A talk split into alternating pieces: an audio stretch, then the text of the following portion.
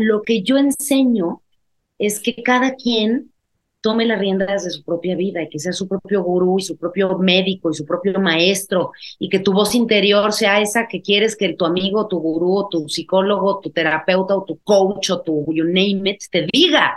Y que calles todas esas pinches voces y ayunes un poco de esa información y llegues al plató aburridísimo de tus peak experiences y estés desayunando todos los días con tus hijos, llevándolos a la escuela, regresando haciendo tu chamba, lo que sea, y en ese plató darte cuenta que tienes una voz, que tienes una intuición, que tienes una sabiduría que te va a decir,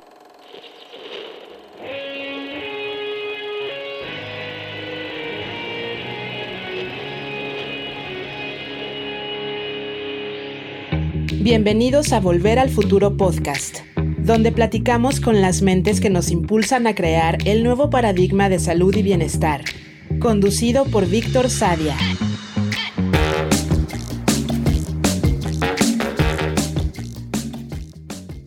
Ana Devine es la directora y fundadora de Rancho Vidasana. Arquitecta de formación, empezó su camino del yoga y meditación en el ashram de Siddha Yoga en 1993 y fue ahí donde recibió su iniciación por parte de Gurumai Chidvilasananda. En 1997 empezó a impartir clases de Ashtanga Yoga en México, convirtiéndose en la primera instructora de yoga Ashtanga en el país. En este episodio platicamos sobre la espiritualidad y las diferentes maneras en las que ésta se puede expresar y buscar, así como también pervertir o superficializar. Parece que estamos confundidos en la búsqueda compulsiva de maestros y gurús, de cursos y doctrinas, y olvidamos conectar con nuestra intuición y con nuestra propia voz para construir nuestro propio camino de conciencia y hábitos. Hablamos también sobre el pensamiento colectivo y las narrativas que nos permiten sabernos y sentirnos parte de organismos vivos, en los que la individualidad cobra distintos matices y objetivos, y nos permite sanar las distintas dimensiones de lo vivo y lo humano. Muy buenos días, muy buenas tardes, muy buenas noches. Hoy nos acompaña Ana Devin. Ana, gracias por estar aquí. Gracias por invitarme, Víctor. A ver, hace poco tiempo estabas esquiando. Cuéntame esa historia otra vez. Alguien te cayó por atrás y algo pasó. Me agarraste en curva, me agarraste en curva exactamente como ese momento me agarró en curva. Sí, estaba esquiando y me considero ser esquiadora de nivel intermedio avanzado, ¿no? Llevo esquiando toda mi vida porque mi papá es un aficionado aficionado, ¿no? Y tuve la suerte y la fortuna de conocer montañas, vistas, cielos, eh, sensaciones maravillosas con él desde chiquita, ¿no? Y, amo y disfruto ese deporte. Y entonces iba yo bajando tan campante, con cuidado, por, eh, porque estaba esquiando ese día con cuidado. También ya hacía poco, debo confesar, me había ya lastimado la rodilla derecha un mes antes en otra montaña. Y no lo pelé mucho, no le hice caso, me fui con cuidado, dije me voy a llevar una rodillera y si me siento estable y bien, pues voy, ¿no? Y con cuidado y voy porque era el cumpleaños de mi pareja, entonces nos invitaron y fuimos a esquiar. Y yo dije, bueno, si no, yo los espero y me quedo ahí, no importa que ellos se diviertan, pero era una invitación y fui y nos la pasamos increíble, tan increíble que yo me cuidé mucho la rodilla y todo, yo nunca me hice ningún análisis de la rodilla derecha, nada, pero el caso es que con los amigos y el cumpleaños y todo, no, pues que alarguen su estancia un día más. Entonces cambiamos el boleto para un día más. Cuando yo ya sentía que yo ya había acabado, ya me había cuidado, ya la había librado, ya sabes, por estirar la liga, creo que es la primera moraleja de la, de la historia, este, pues pueden pasar estas cosas, ¿no? Una, una lección para mí, em, no seguir tu intuición es otra, ¿no? Porque si bien fue un accidente, hay una energía en nosotros, no que provoque las cosas como tal, pero que se dispone a ciertas cosas. O sea, es una pendejada manejar cansado, ¿me entiendes? O sea, no es que tú quieras ir a estamparte, pero entonces no manejes cansado, ¿sí me explico? Entonces, bueno, ahí tú sabes que estás yendo un poco en contra de eh, lo que deberías realmente hacer, ¿me explico? Entonces, bueno, en, ese, en esa situación, pues tuve un accidente. Se me estampó alguien atrás y se me rompieron las dos rodillas, efectivamente. Y a mí lo que se me hace interesante de esa historia, digo muchas cosas, pero me platicaste cuando ibas eh, en la camilla, te iban a trasladar al hospital de emergencia y de alguna manera decidiste en ese momento soltar y perdonar a este ser y a esta situación. ¿Cómo fue eso para ti? O sea, ¿cómo primero se te ocurre? Porque este ser ni siquiera se presentó a ti te dijo perdón o en qué te ayudo, sino que se fue. Primero, ¿cómo se te ocurre perdonarlo y cómo? Y dos, ¿cómo lo puedes lograr tan, tan, tan en ese momento de una manera tal vez tan, sí, tan total?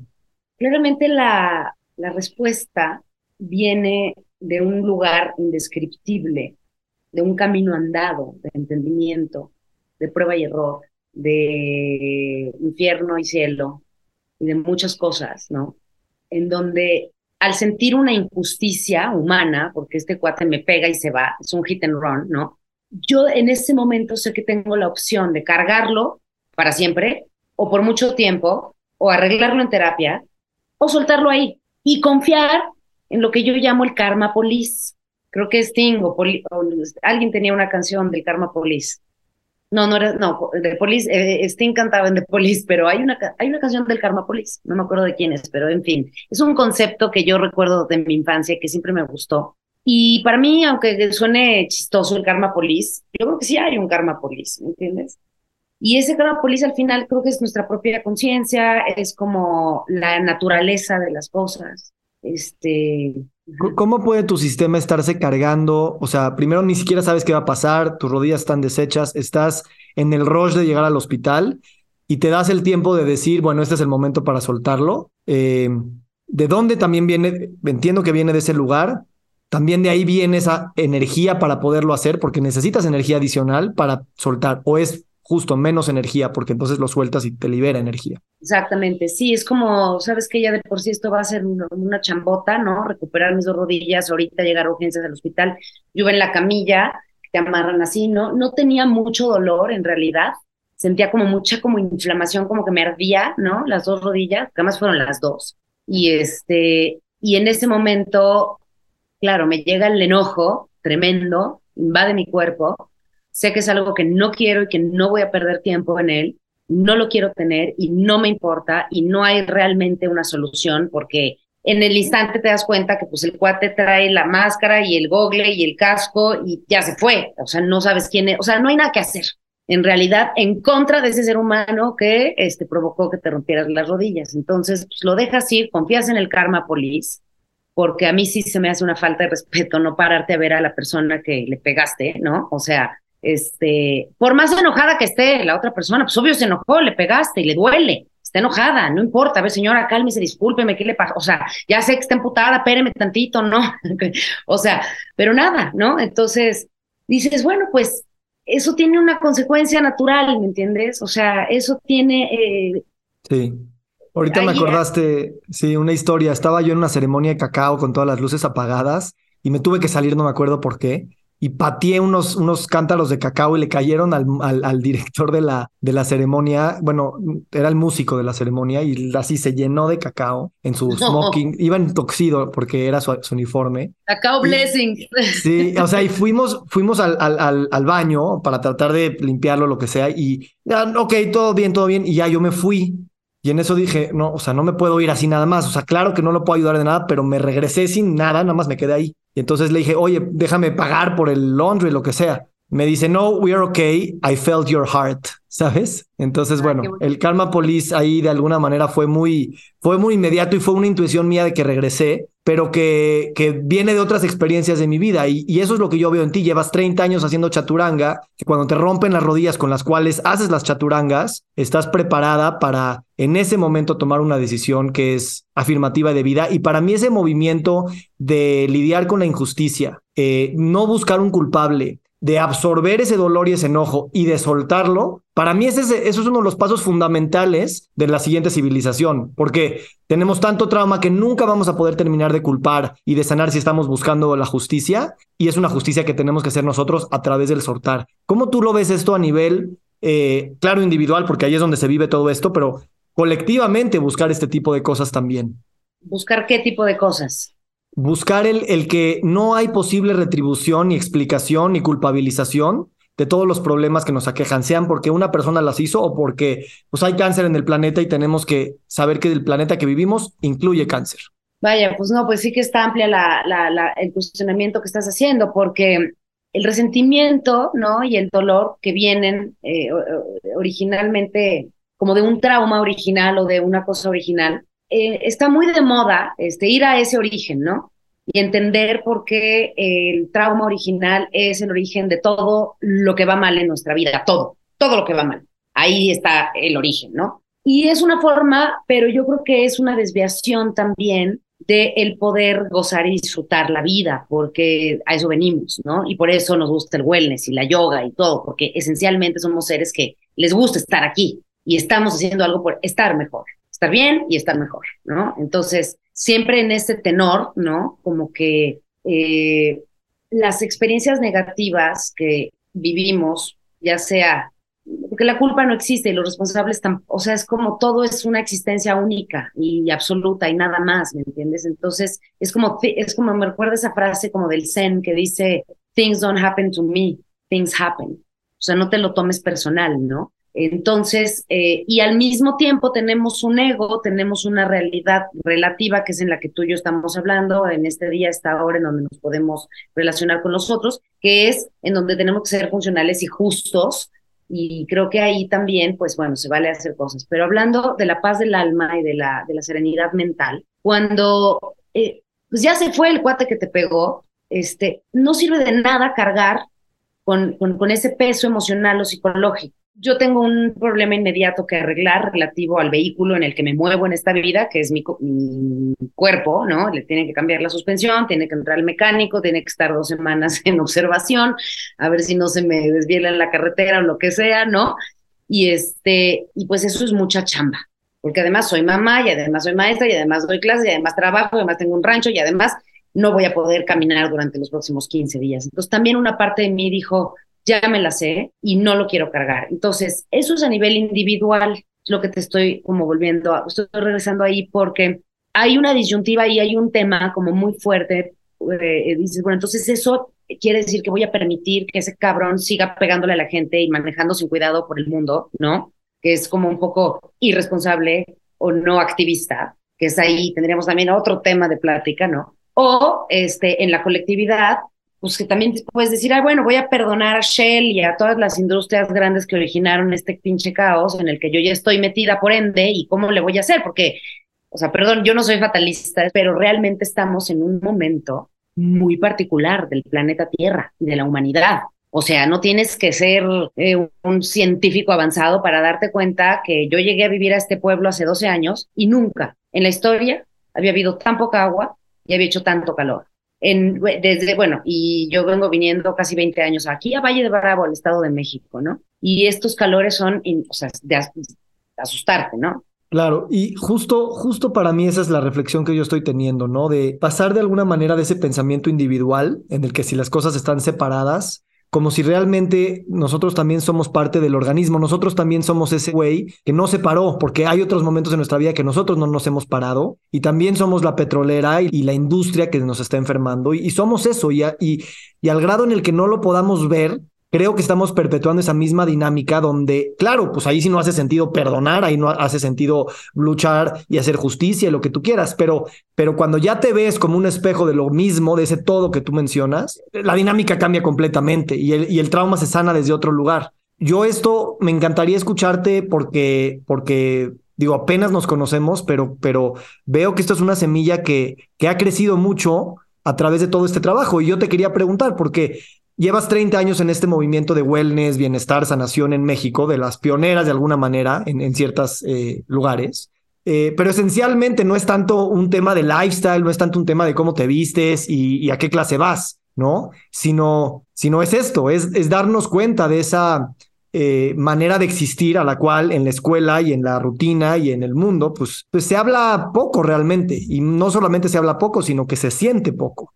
Pues sí, sí, sí, sí. Y el tema con eh, la, situación actual en la que estamos es que algunas personas como tú y como yo a lo mejor decimos, híjole, hago lo que puedo, este, me gustaría hacer, hacer mejor, pero pues igual tengo que usar mi coche, y pues estos, esto, estas cosas las tengo que comprar en el súper o en donde sea, ni modo, papel de baño y pues tengo que comprar Kleenex y tengo que comprar de repente una botella de agua, ¿no? Y, y este, y, y eso significa entonces que estamos más allá de, de, la vuelta en U, o sea, beyond the point of no return, o, ¿o qué? Porque ya estamos, somos todos tan parte de este sistema que también es nosotros, que efectivamente yo creo que el cambio está en el consumismo consciente, ¿no? Ya de los recursos que tenemos y que nos quedan en cómo nos vamos a administrar, por lo menos nosotros, que somos, bueno, yo un poco más vieja que tú, pero nos quedan unos años, somos contemporáneos, pero nos quedan varios años aquí en vida y tenemos hijos.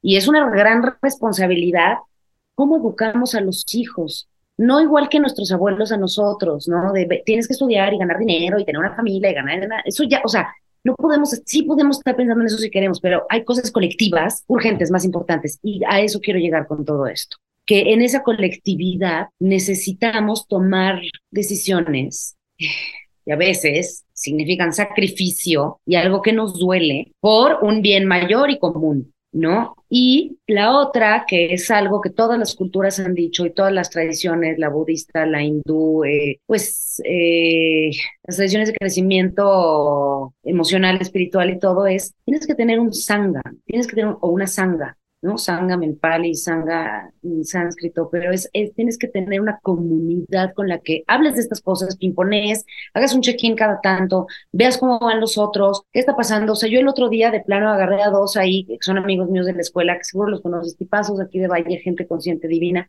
Les dije, creo que tenemos que rentar un terreno entre varios, y esta idea la pongo al aire para, si alguien la quiere hacer, háganla. O sea, es mi idea, pero háganla porque eh, nos beneficiaría a todos ¿Qué tal si entre 20 rentamos un terreno acá arriba, a media hora aquí en el monte, que no esté tan caro, hacemos un pozo y, y ahí vamos a hacer una captación pluvial?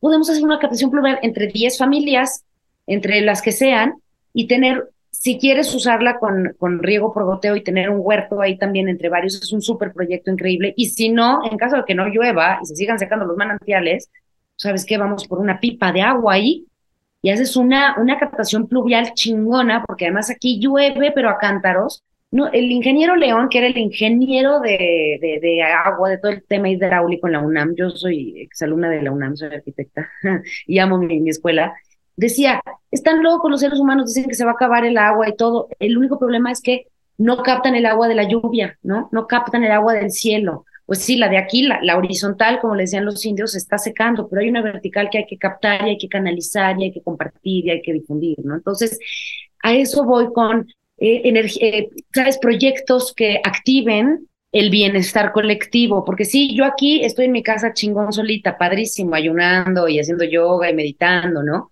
Pero eso como, claro que aporta a nivel energético, aporta, como la, la, el aleteo de las mariposas, lo sabes, ¿no? Pero también cuando hay una sinergia, hay energía compartida, hay otra, hay vibración, ¿no?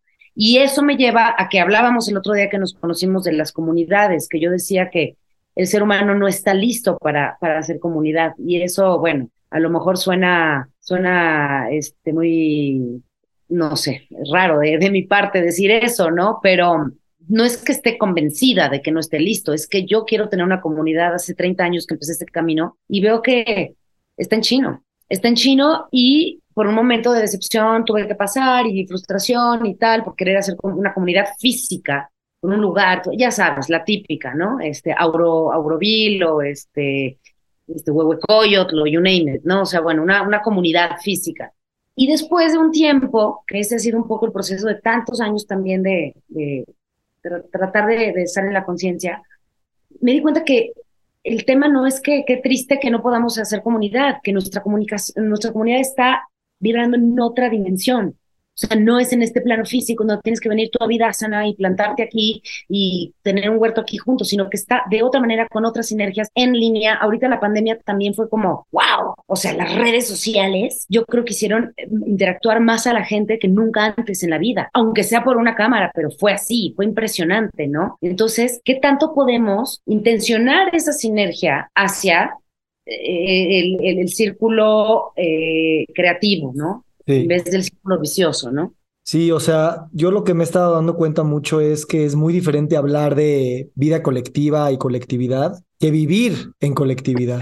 Eso implica, como dices, otra dimensión. Y también entiendo, ¿no? Porque llevamos siglos de una manera de pensar y de trabajar y de ser, que es bien difícil pensar que en una generación lo vamos a poder lograr, porque es un cambio de completa, o sea, cómo se siente ser tú en la vida. Y eso normalmente está ya muy condicionado por muchísimas cosas intergeneracionales. A mí me, me llama mucho la atención que nosotros que, pues no sé, crecimos en la Ciudad de México o no sé dónde tú creciste, o en cualquier ciudad en un momento separado y que tienes ciertas experiencias de vida y que vas entrando y agarrando vocabulario y haciendo banda y ta, ta, ta, también tener cierto grado de paciencia, ¿no? Y cierto grado de, no sé, porque ese aleteo de la mariposa para mí es muy significativo. También nuestra mente de ahorita es como muy de cuantificar. No, pues si no tienes tanto impacto en tantos números, en tantas cosas, el juego, los números lo vamos a perder en esta generación. Pero están sucediendo cosas mucho más sutiles y poderosas que creo que no se pueden cuantificar y que hay que confiar en ellas y, y pacientar en ellas, este, porque también hacen que ese sacrificio al que tú dices que nos duele por la colectividad se resignifica y ya deja de ser un sacrificio y se vuelve el, pues yo prefiero no comprar esa botella de agua porque a mí ya no me va a dar nada. O cuando la compras, la, la compras desde tanta conciencia que hasta generas más, aunque ese plástico se va a quedar 600 años en la tierra,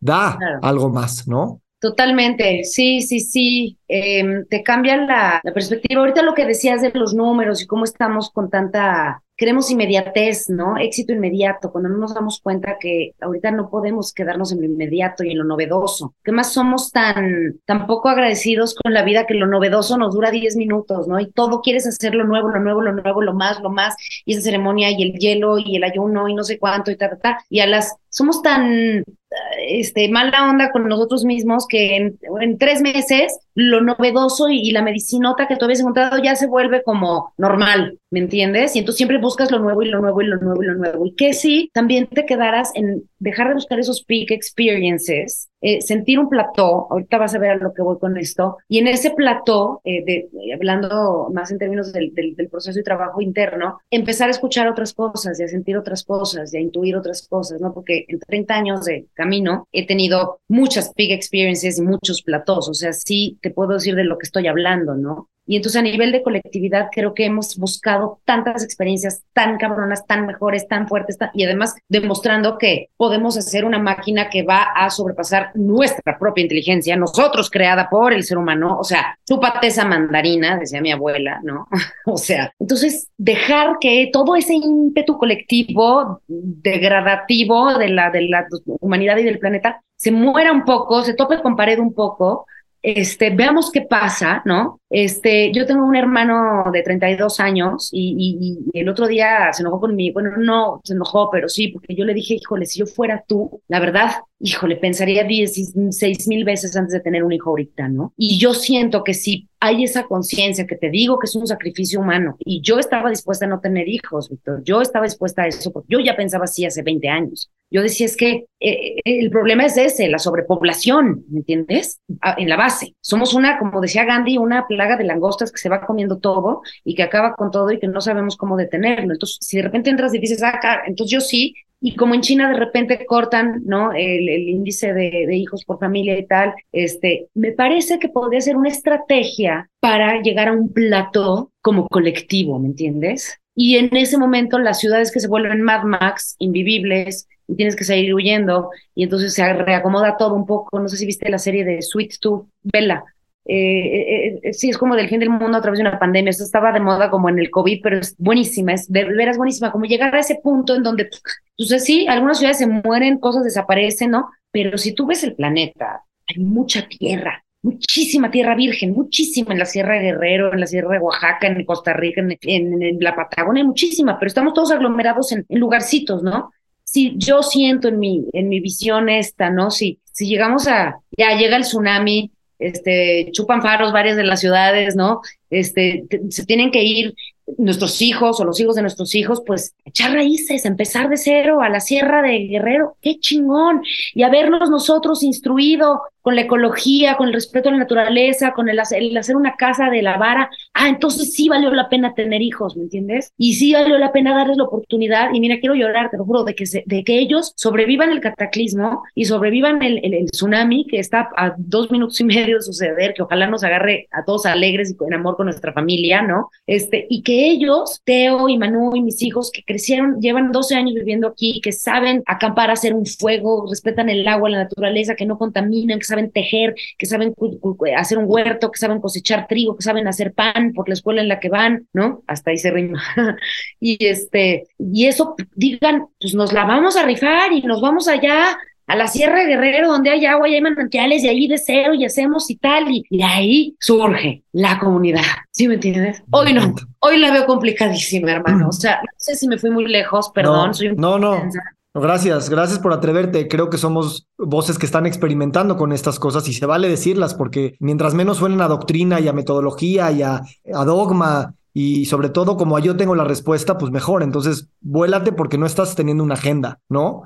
estás ¿Dijiste sintiendo y expresando. ¿Dijiste drogma o, o fue a propósito Dogma. fue un error?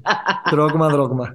es drogma. Pero sabes que ese, esos volveres a empezar, o sea, en nuestra, en nuestra civilización es como, no, ¿cómo voy a volver a empezar? Tiene tanto valor. Siempre Tiene- ha pasado. Eh, y tiene tanto valor el, ah, pues yo me voy a matar y me voy a renacer y voy a empezar desde cero y voy a tirar a la basura mi reputación o mis ahorros o mi carrera o mi identidad o mi matrimonio o mi lugar de residencia. Y ese volver a empezar es un volver a empezar cósmico, ¿no? Porque ya no estás jugando el juego de lo normal que nos está llevando a un lugar donde no estamos felices. Aunque, o sea, yo lo que digo es, ponle que el planeta se, se destruya, lo que tú quieras, pero igual y, y la estaríamos pasando bien, te diría, órale, va. Está bien, ni modo, es a costa de eso, pero ni siquiera la estamos pasando bien. Estamos en- envueltos en, ya sabes, todo tipo de problemas de salud mental, de problemas sociales y civiles, etcétera, que ni siquiera está funcionando así. Entonces, déjame nada más retomar un tema, porque hablaste de las modas, de, la nueva cosa, ¿no? El- el- la nueva cosa en salud y ir para allá. Y tú dices algo muy potente, porque lo escuché en tu video, que, hablas de ti, que me encantó, porque dices muy pocas cosas de ti, y eso es muy padre. Pero dices, la yoga es más individual que grupal. Dice, no, nos gusta irnos a la clase y sentir la energía del grupo, pero la yoga es una práctica individual. Y eso creo que es algo tan poderoso de entender que a final de cuentas esas batallas, cualquiera que sean, se van a ganar aquí, cuando a ti te rompan las rodillas y te estén cargando en la camilla y tú solita te tengas que levantar. Y eso es algo que creo que a veces también no nos damos cuenta que estamos esperando que la respuesta venga de afuera cuando ya también existe aquí adentro y por eso no te estás volando porque estás hablando desde tu ser. Entonces, bueno, nada más lo quería decir y nada más una cosa más, hablando del plató y de, y de, de las experiencias, este, creo que también es muy interesante porque tú manejas muchos retiros, ¿no? Y invitas a gente, vamos a retirarnos, vamos a eh, desconectarnos de la civilización siete días, lo que sea. Tienes esta experiencia pico, pero luego regresas y como que no queda. Entonces yo lo que he estado pensando mucho es cómo, claro que el retiro es muy importante porque entras en un estado de ser que se te había olvidado, porque ahí estaba, pero se olvida, pero que te lo lleves a tu casa, porque si no nada más otra vez entras en esa dinámica de la vacación, ¿no? En el que pues sí, ya me conecté y ya tengo el permiso para lo que quieras, un abuso de salud o simplemente regresar a ser tu yo depresivo, ansio- ansioso de la- del diario, ¿no? Claro, claro, cómo lo integras a tu vida cotidiana. Y el problema es que estamos en una era de abuso espiritual, hermana. Entonces, tenemos retiritis aguditis, ceremonitis aguditis, y no estamos honrando el ritual. Y eso también es un, es un tema delicado, que da tristeza, a mí me duele, pero así es. Se ha vuelto mainstream el, el asunto más íntimo y más profundo del ser humano. Entonces, yo lo veo y el otro día Luzma me comentaba algo, me decía, es que, mira, y no lo digo ahorita para, para alabarme, ni mucho menos, pero me hizo una reflexión, ¿no? Me dijo, "Es- está cañón cómo tienes experiencia que tienes en lo que has hecho y todo, y no quieres seguidores, no quieres followers, no quieres tener un ashram, ni siquiera das clases de yoga, ¿me entiendes? O sea, ya no doy clases, ya di 30 años, doy clases de yoga cuando yo doy una semana al mes, cuando yo doy mi retiro aquí, ¿no? Este, vaya, lo que yo enseño es que cada quien tome las riendas de su propia vida y que sea su propio gurú y su propio médico y su propio maestro y que tu voz interior sea esa que quieres que tu amigo, tu gurú, tu psicólogo, tu terapeuta o tu coach o tu you name it te diga y que calles todas esas pinches voces y ayunes un poco de esa información y llegues al plató aburridísimo de tus peak experiences y estés desayunando todos los días con tus hijos, llevándolos a la escuela, regresando haciendo tu chamba, lo que sea, y en ese plató darte cuenta que tienes una voz, que tienes una intuición, que tienes una sabiduría que te va a decir, cómete esto en vez de esto, chúpate esto en vez de esto, contesta con una sonrisa en vez de así, y entonces te vuelves a escuchar. Y creo que eso es lo que nos hace mucha falta, ¿no? En esta, en esta sociedad, escucharnos a nosotros mismos. Y eso es un poco lo que yo enseño, de alguna manera, ¿no? Quizás hoy es la primera vez que lo pongo así en palabras, ¿no? Contigo y gracias, pero creo que eso es lo que yo comparto. La importancia de estar solos y ser esa persona que queremos estando solos Sí. no conforme a lo que yo proyecto o soy ante los demás. Ser el güey más buena onda y ser el yogi y, ser este güey compasivo y amoroso cuando estás solo en tu casa, ¿no? Y con tu, en tu vida interior, pues, ¿no? Y a partir de ahí, ya que tú te integras a ti mismo, entonces yo creo en, la, en, el poder de atracción, ¿no? Entonces ahí te digo que llega la gente que tiene que llegar y que te topas con quien te tienes que topar y te aparece la información que te tiene que aparecer y entras en un flow, porque no estás borregueando en el ritmo de la sociedad. Y es una paradoja, quizás como un poco rara la que voy a hacer con la clase de yoga, porque la clase de yoga es maravillosa y te abre el cuerpo y el alma y todo, pero no estás al mismo ritmo que todos. Porque cuando yo doy la clase, yo digo, inhalo, haz esto, exhalo, haz esto, inhalo, y todos van igual y es como una coreografía y se ve divino y se ven preciosas las clases de 30, 40, 100 personas. Está increíble. Pero al final, tu ritmo es lo que importa. Tus pulmones, en qué tiempo inhalas y en qué tiempo exhalas y que te, ya vas a la escuela, ya aprendiste, ahora aplícalo en tu casa, ahora hazlo en tu tapete tú solo y es de lo que estás hablando ahorita, cómo te llevas el retiro, la ceremonia, el ritual a tu vida, cómo lo aplicas en la vida cotidiana, habiéndolo entendido, tienes que digerirlo. Y no, somos una sociedad que no tenemos tiempo para digerir. Por eso uno de, las, de los temas más recurrentes en la salud humana hoy en día son temas estomacales. Estamos indigestos, hermano, de temas sociales, de imágenes, información, de it's just too much, ¿no? Uf, me encanta esto, gracias. Me he puesto mucho a pensar. Bueno, primero hemos hablado del ego espiritual, ¿no? Y estamos en esta comunidad de la representación y que también está el, el liderazgo espiritual depende del reconocimiento de los demás. Cuando el mayor grado de espiritualidad, y otra vez, sin hablar de números, pues es en la intimidad. O sea, no, no puede existir un, un, por definición, alguien hasta arriba de la montaña espiritual. O sea, es una paradoja, no existe. Y al mismo tiempo, pues es lo que muchos estamos aspirando, ¿no? Que, que, que, lo realmente espiritual sucede cuando te aplauden en el escenario y no cuando estás en tu cama, tú solito, ¿no? Cuando lo que sea. Eso es algo que también digo, hay que hablar, hay que hablarlo porque atrae mucha gente y confunde demasiado. Y tú has también desde los 17 años que empezaste a seguir a Gurumay y que yo creo que estuviste con con esos gurús de los que hay pocos, sabes lo que se siente vibrar en presencia de alguien así y al mismo tiempo también no sé qué tanto ya lo estás como contextualizando y llevándote a, bueno, es un, es un juego importante, pero tal vez no es la única manera. Y eso que obviamente Gurumay no tiene Instagram, ¿no? Este, ni se diga de los que sí. Sí, pues todo un tema, lo del ego espiritual, porque ahorita que estabas hablando, pues claro, como, como ha sido, fíjate, Gurumay en una de sus charlas eh, a muy temprana edad eh, mía en el ashram, ella habló del ego espiritual, ¿no? Ella dijo que es el ego más peligroso de todos, ¿no? Entonces, ¿por qué? Porque la espiritualidad es la parte más íntima, como te repito, y más profunda del ser humano si nos lastimamos en el ego no espiritual y duele como la chingada y duele como duele y te tardas en reponer con terapias y con tu heartbreak y con tu todo, imagínate a nivel espiritual, ¿no? Entonces, cuando nos lastimamos el ego espiritual o el juego en ese nivel, se pone así de, es, es, muy peligroso, ¿no? Es, el abuso es muy fácil ahí, porque como dices, como es algo intangible, algo invisible, y tú entiendes así como yo, que no es posible que alguien esté en el pico de la montaña, em, ahí haces las paces con la realidad y el hecho de que en la vida hay gurús y en la vida hay maestros. Pero eso es otra cosa muy aparte de tu camino espiritual. O sea, yo conocí a Gurumay y yo fui su discípula y ella me despertó y ella se cansó de decirme, Dios, eres tú, Dios vive dentro de ti, para ti, como tú. Dios eres tú, Dios vive dentro de ti, para ti, como tú. Ese era el mantra. Pero la imagen de esta maestra iluminada era tan fuerte que la gente volcaba su, todo su poder en esta, en esta imagen, en, esta, la proyección.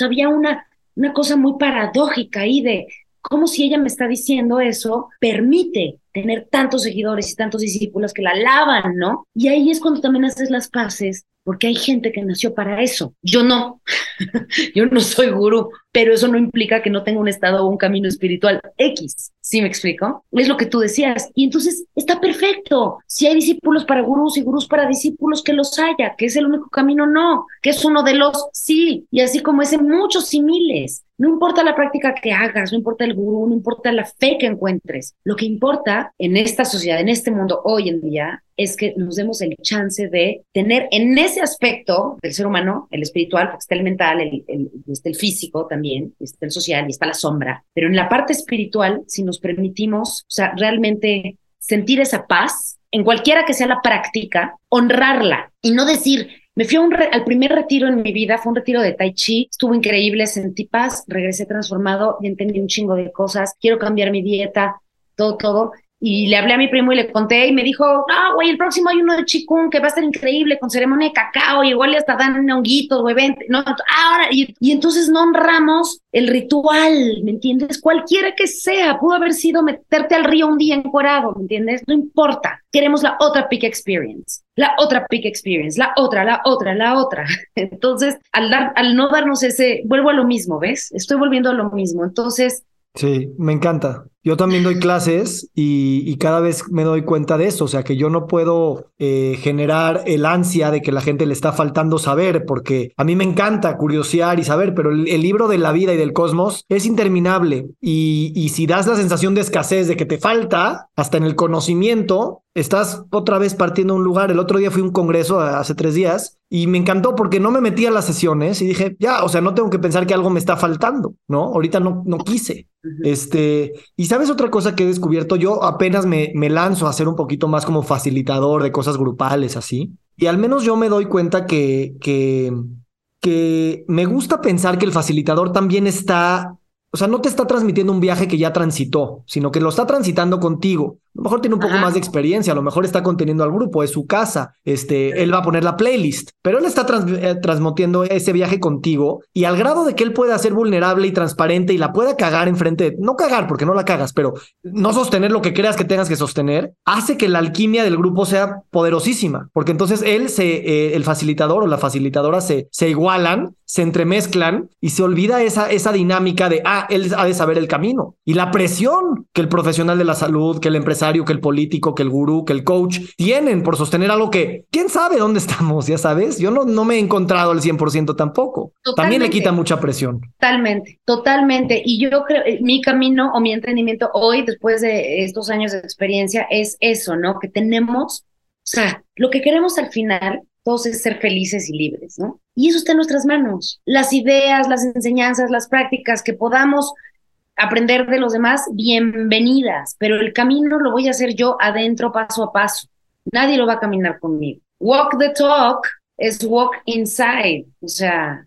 Fíjate, termina, perdón. No, eso, eso, eso, que, es que, realmente... Sí, fíjate, eh, estamos ahorita facilitando un grupo, ¿no? Para profesionales de la salud. Y nos llegó un comentario, lo vamos a abrir, esto va a estar muy padre porque el jueves lo vamos a abrir con todos, pero como no, lo que se prometió en la página no está disponible en el curso, no lo estamos sintiendo que nos están dando las herramientas para ta, ta, ta, ta, ta, ta, ¿no? Y claro, lo vamos a hablar y, y es un comentario súper válido, ¿no? Pero mi reflexión es esta, o sea, precisamente ve la presión con la que tenemos que vivir los profesionales de la salud de sostener y dar las respuestas para que la gente pague el curso, pague el taller, pague la capacitación, pague la receta médica y entonces venga la respuesta. O sea, esa expectativa que tenemos de que vamos a llegar a una respuesta, claro, vende millones. Toda la economía depende de, esa, de esas promesas que no se pueden satisfacer. Pero cómo nos estamos, eh, o sea, mismo los que vendemos estas cosas, eh, creemos que las vamos a poder lograr cuando estamos vendiendo algo que no sabemos ni siquiera lo que es. O sea, es como el que produce el iPhone, ni siquiera sabe lo que el iPhone es, ya sabes, este, ah. y, tiene la presión de tenerlo que explicar. Entonces está cañón eso. Y ahorita tú lo que sientes es como mucha expectativa al respecto de este proyecto. Realmente no, porque lo tengo súper consciente, este, veo la expectativa de la gente, veo la mía y digo, hijo no, estará mal, estará bien. Yo lo, ya sabes. Y es como dices, es nada más el viaje hacia adentro. O sea, cualquier viaje comunal,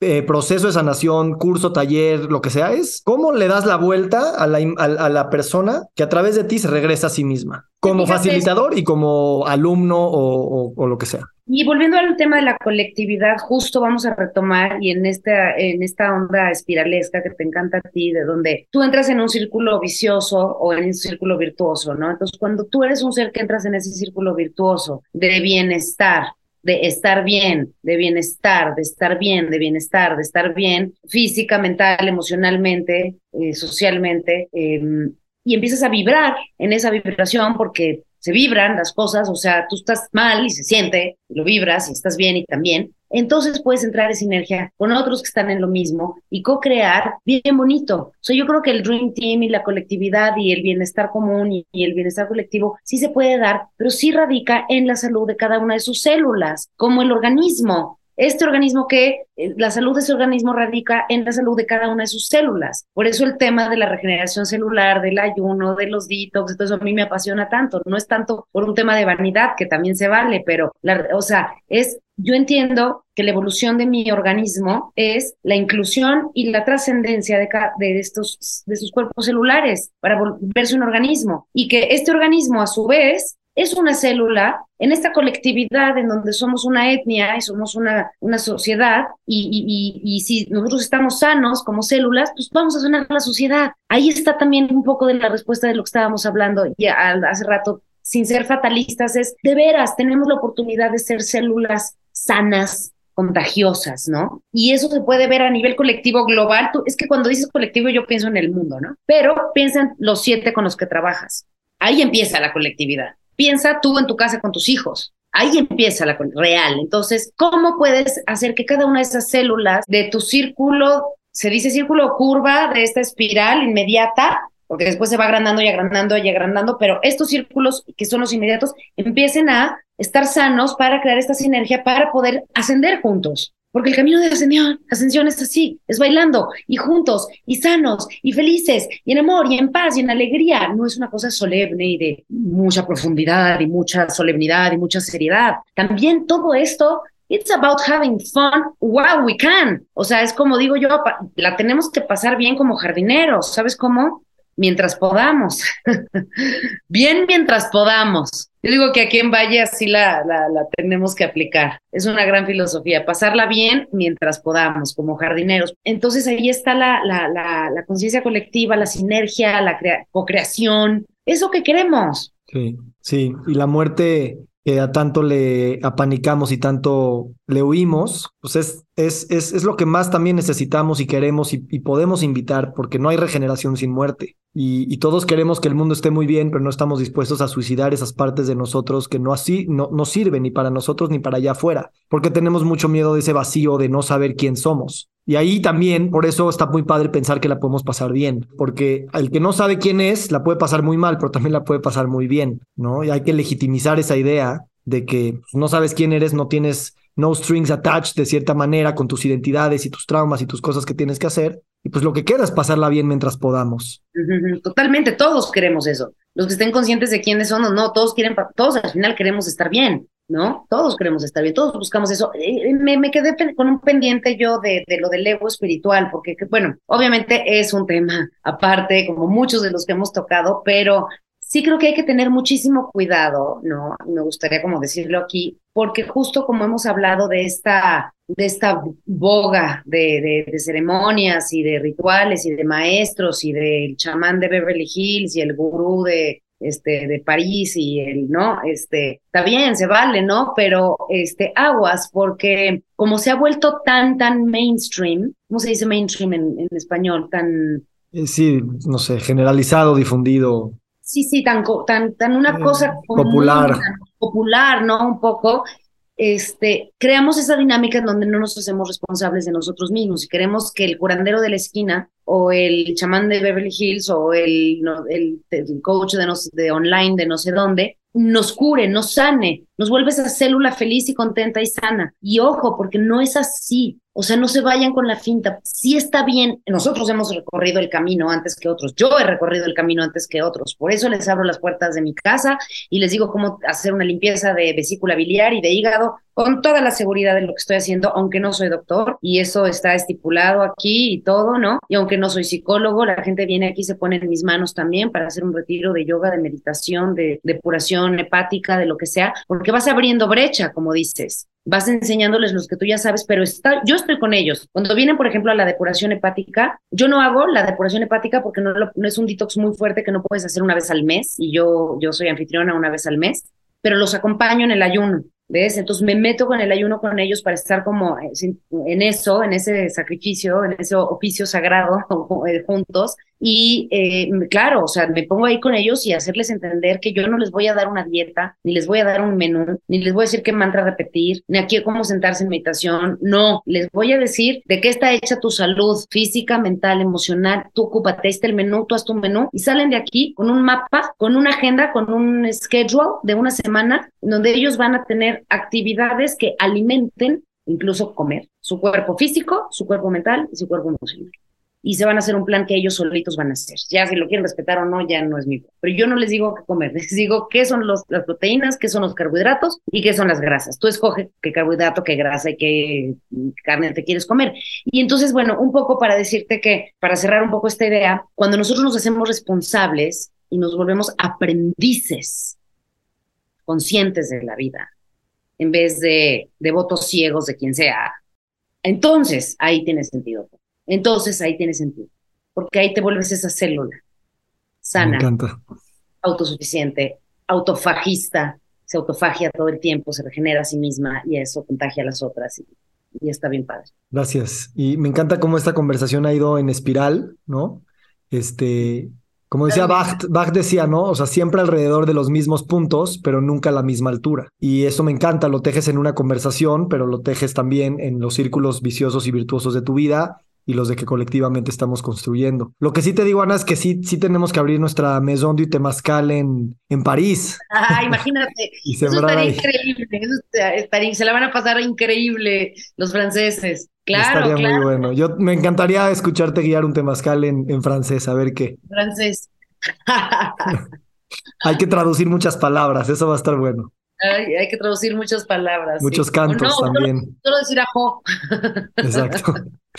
Ah, eso estaría buenísimo en el centro de París, un temascalito. Lo vamos a lograr. Pues sí, sí, de alguna manera París este, ha sido uno de los centros, de los epicentros de la cultura occidental, con todo lo bueno y lo malo que ha traído, y, plantar este tipo de, de, intenciones en ese lugar de, de las letras, de la filosofía, de cuna de muchas cosas, pues creo que también traería más muchos equilibrios energéticos también, además de, pues no sé, este Karma Police en acción.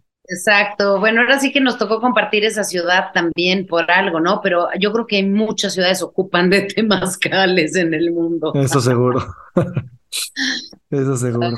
Oye, pues eh, gracias. Cierra con lo que tú gustes, Ana. Esto es lo que tú quieras. Gracias. Ya que terminar, bueno, muy bien. Si no, pues este, estamos viviendo momentos muy, muy únicos en la humanidad, en el planeta, ¿no? Y creo que nos encontramos en, en, este tiempo por alguna razón, ¿no? En esta sinergia de, de, trabajo o de intento de trabajo, ¿no? Como digo yo, yo les digo aquí cuando vienen mis, mis alumnos o mis em, clientes, les digo, aquí estamos en la energía del intento, porque la intención es una cosa.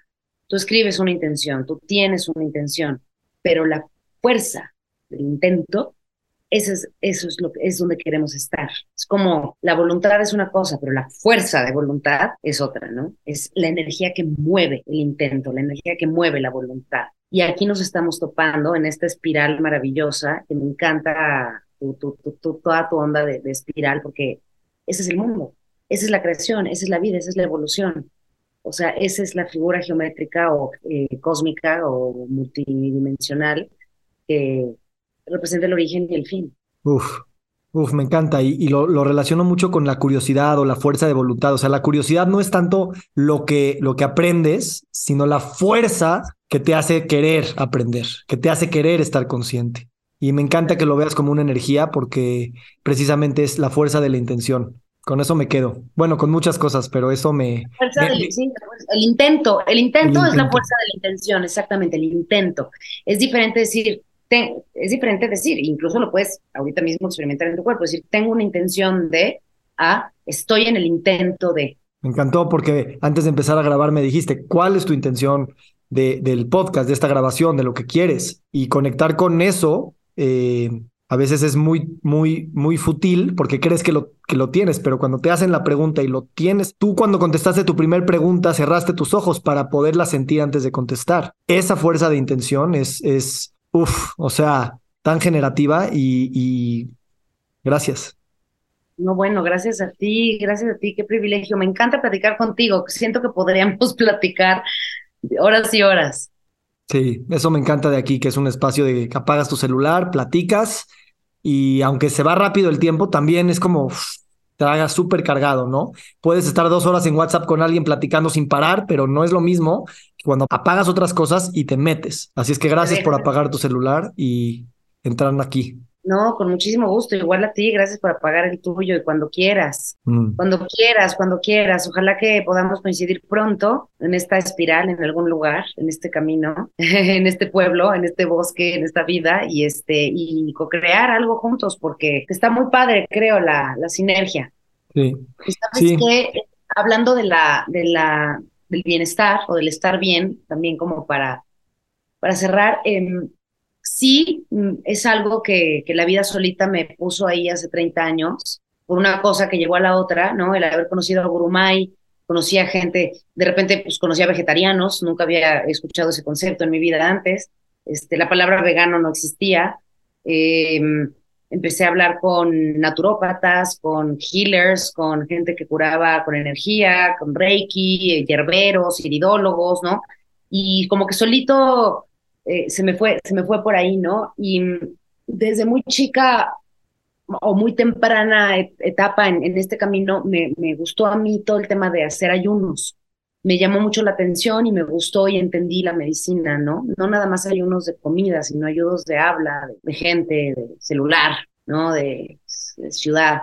Y yo tengo un hermano que ah, es mi alma gemela que me decía, yo no puedo, me decía, no puedo ayunar un día, o sea, siento que me muero, me chupo, soy todo flaco, me siento que me da esquizofrenia, o sea, no, no, no, no, puedo ayunar, ¿no?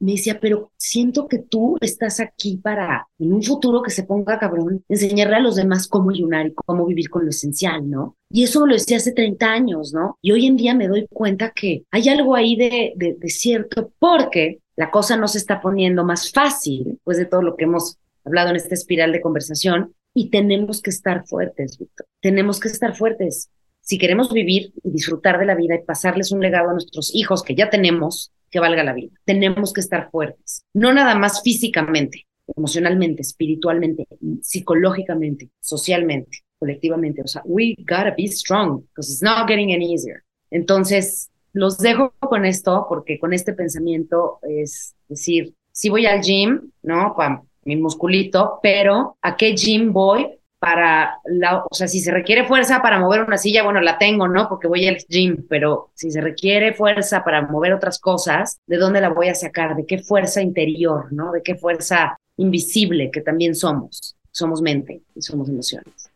Mm. Bueno, pues ya estuvo. Gracias, Ana. Que estés muy bien. Gracias a ti, Víctor. Nos encantaría recibir tu retroalimentación de estos podcasts para continuar generando contenidos que te sean útiles e interesantes. Si puedes, déjanos un comentario en la página web victorsaadia.com.